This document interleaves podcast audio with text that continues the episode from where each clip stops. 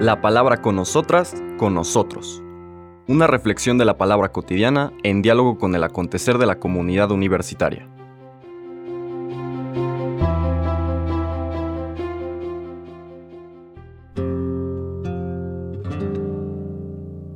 Hola, buenos días.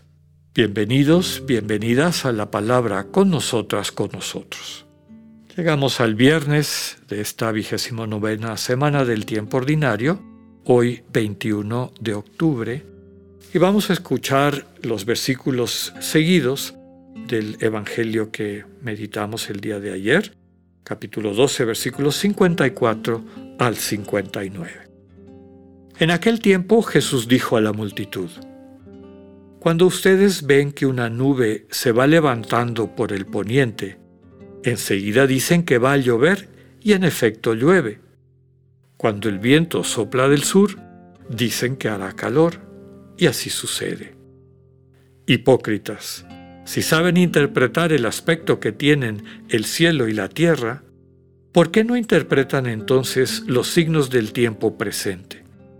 ¿Por qué pues no juzgan por ustedes mismos lo que les conviene hacer ahora? Cuando vayas con tu adversario a presentarte ante la autoridad, haz todo lo posible por llegar a un acuerdo con él en el camino, para que no te lleve ante el juez, el juez te entregue a la policía y la policía te meta en la cárcel. Yo te aseguro que no saldrás de ahí hasta que pagues el último centavo palabra del Señor. Recordemos y ayer comentábamos que fuera de contexto las lecturas son difíciles de entender. El contexto grande de todo lo que hemos estado leyendo es la famosa subida a Jerusalén de Jesús, que empezó en el capítulo 9, ya estamos en el capítulo 12 de Lucas. Esa subida a Jerusalén implica una serie de recomendaciones del Señor Jesús a los discípulos, a las discípulas que van a quedar a cargo del mensaje del reino como presencia de Jesús, su cuerpo vivo, esta iglesia que va a estar en medio del mundo. Entonces, todas son recomendaciones a esta comunidad, ¿no? Cómo llevar adelante las enseñanzas del Señor Jesús. Ya vimos en esta semana cómo subrayó el peligro de la avaricia, de poner nuestra confianza en bienes materiales. Ya nos subrayó también la necesidad de confiar en la providencia de Dios, hacer el esfuerzo de entrar a vivir en la dimensión, en la atmósfera de la gratuidad. Esto solamente se puede vivir en la medida en que le dedicamos tiempo de calidad a Dios. Los espacios cada mañana en silencio para poner en las manos de Dios nuestras vidas, nuestras preocupaciones, nuestros proyectos, nuestros temores, nuestros anhelos y guardar silencio. Tener muy presente esa comunicación que vamos experimentando en el silencio del corazón a través de la cual Dios nos muestra cómo en lo concreto de nuestra vida en ese día podemos amar. Por eso el final de aquella enseñanza de la providencia de Dios dice, busca primero que Dios sea el centro de tu vida. No lo pone Lucas, pero sí lo pone Mateo. Busca primero el reino de Dios y su justicia divina Pon al Señor en primer lugar en el centro de tu vida, es decir, dedícale tiempo, dedícale tiempo de calidad. Deja que Dios te ajuste. ¿Y cómo te ajusta Dios? Sanando tu corazón, sanando la dureza de corazón que las experiencias de desamor, la violencia, los golpes de desamor de nuestro entorno nos va afectando y endureciendo nuestro propio corazón. La presencia amorosa de Dios nos desintoxica de ese desamor, de esa rabia, de ese odio, de todas estas situaciones malsanas, tóxicas, destructivas, nos restituye a la sensibilidad propia de quien vive de acuerdo a los valores del reino y empezamos a experimentar que las cosas se acomodan. Todo lo demás viene por añadidura. Todo lo demás se va presentando en la cotidianidad como lo vamos necesitando. No desde la perspectiva del mundo, sino desde la perspectiva del reino.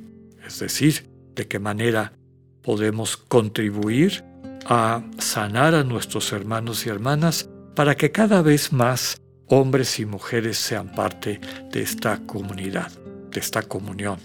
El proyecto divino implica a toda la humanidad y a nosotros nos corresponde poner nuestro granito de arena para llevar esta buena noticia. Transmitir la buena noticia, modelarla como la modela el Señor, como se la enseñó a sus discípulos, veíamos que implica congruencia, implica pues que podamos manifestar, de acuerdo a lo que el propio Señor nos dice día con día, aquellas cosas que necesitan ser desenmascaradas, inclusive en contextos familiares, en contextos sociales, laborales. Y veíamos que esa congruencia a veces trae como eh, consecuencia la persecución. Lo único que nos mantiene es ese amor de Cristo si todos los días permaneces en la vigilancia, que hay que traducirla como atención. Atender a lo que el Señor te va presentando como tu misión concreta para ese día, todas las otras cosas ocupan el lugar que les corresponde. Y aquellos que pueden destruir tu vida, nunca tendrán la posibilidad de destruir tu vida definitiva la Tzoe.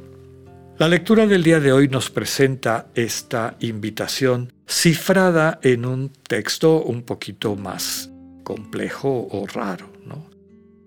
Antes que nada, invita a que aquellos que cultivan la interpretación de los signos del mundo, de la tierra y del cielo, como nos lo presenta, pues que pidan la gracia de interpretar los signos que aparecen en su corazón.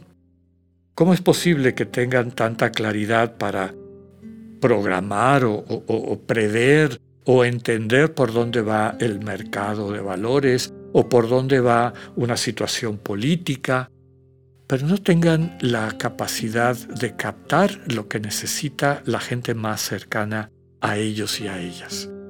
¿Qué es lo que realmente requiere la humanidad? en cuanto a la construcción de un colectivo donde todas y todos gocemos de los mismos derechos, donde todas y todos reciban un trato de respeto a su dignidad, donde no pretendamos uniformar a todas las personas y maltratar, discriminar, marginalizar a aquellas que no piensen como nosotros. Por eso el Señor dice, esa es una hipocresía creen que están bien ubicados en el mundo con su ciencia o con su manera de entender el entorno y no se dan cuenta que están inconscientes, insensibles a lo más importante.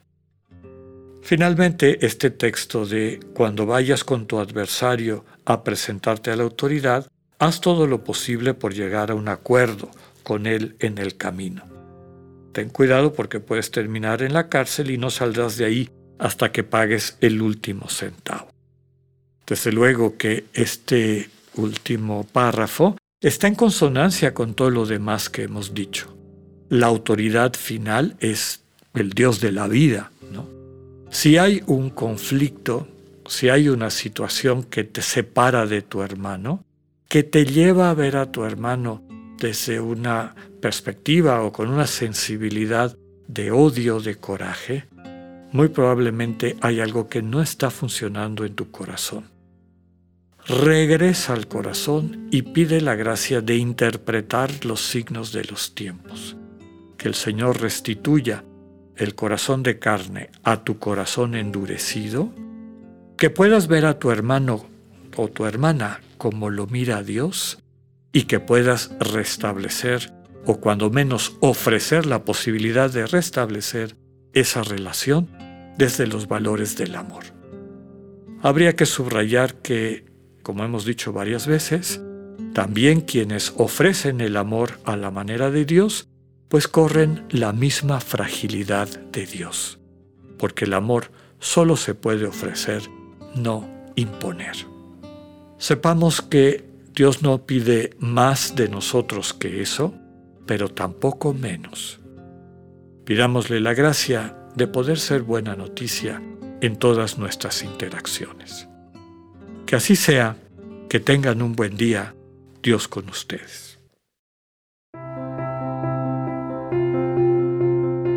Acabamos de escuchar el mensaje del Padre Alexander Satirka. Escúchalo de lunes a viernes a las 8.45 de la mañana por radiveroleón.com o a través de nuestra app gratuita para iOS y Android. Radio León, no todo está dicho.